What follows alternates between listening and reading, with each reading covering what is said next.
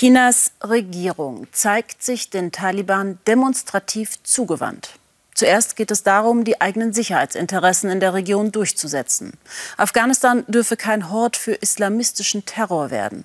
Das ist aber noch lange kein Grund, keinen Handel zu betreiben. Und genau darauf hoffen die Taliban, auf Investitionen, Hilfe beim Wiederaufbau und wachsende Handelsbeziehungen mit den wirtschaftlichen Großmacht China. Was ist für beide Seiten drin? Daniel Satra war in Yiwu. Die chinesische Handelsstadt Yiwu mit Exportwaren für alle Welt, ob Weihnachtsdeko oder Elektromoped oder Solaranlagen aus chinesischen Fabriken für ihre Heimat Afghanistan. Shams Shinwari exportiert seit zehn Jahren von Iwu aus nach Kabul, so wie sein Freund Khazi Ahmadzai. Doch jetzt herrscht im Handel mit Afghanistan Stillstand, keine Bestellung, kein Geschäft. Ich hoffe, dass sich innerhalb von sechs Monaten alles normalisiert. Wir bitten die chinesische Regierung, uns zu helfen und die Geschäftsbeziehungen mit Afghanistan wieder zum Laufen zu bringen. Das ist das Wichtigste für uns. Khasi verkauft normalerweise Solaranlagen an Hilfsorganisationen, die diese an afghanische Familien spenden. Jetzt sind die meisten Büros von Hilfsorganisationen geschlossen. Wir hoffen, dass sie in Zukunft wiederkommen, ihre Arbeit aufnehmen und unseren Mitbürgern dort helfen und für Umsatz bei ihm sorgen. Als wir durch Iwu fahren, meldet sich sein Bruder, der normalerweise auch hier arbeitet. Aber China erteilt derzeit keine Visa für Afghanen. Die Familien der beiden leben in Afghanistan. Shams Shinwari hat seine Frau und seine sechs Kinder zuletzt vor eineinhalb Jahren besucht. Seinen jüngsten Sohn, vor elf Monaten geboren, kennt er nur vom Handy.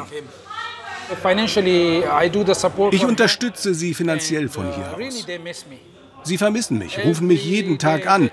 So können wir uns sehen, aber nicht berühren. Das finde ich alles andere als gut. Uh, um die Sicherheit ihrer Familien sorgen sich die beiden nicht. Ihr Alltag in Kabul gehe normal weiter, sagen sie. Auch für die Menschen in Iwu, die wir fragen, ist die neue Macht der Taliban nicht besorgniserregend. Egal wer an der Macht ist, der Handel sollte weitergehen mit den normalen Menschen. Es hilft beiden Seiten, mehr Geld zu verdienen. Außerdem brauchen sie unsere Hilfe. Yu Minghui hat in Kabul ein chinesisches Handelszentrum aufgebaut und erklärt uns, warum China in Afghanistan gute Karten hat. Wir Chinesen engagieren uns nicht in der Politik und nicht in der Religion, sondern nur im Handel. Afghanistan bietet viele Exportchancen für China, vor allem für Alltagswaren, nicht für Hightech-Produkte. Rückblick. Ende Juli trifft sich der chinesische Außenminister Wang Yi demonstrativ mit einer Taliban-Delegation in China. Fast drei Wochen vor deren Einmarsch in Kabul. Seine Forderung, was in Afghanistan passiert, dürfe die Stabilität in der Region nicht gefährden, eine Position, die Peking seitdem immer wieder betont.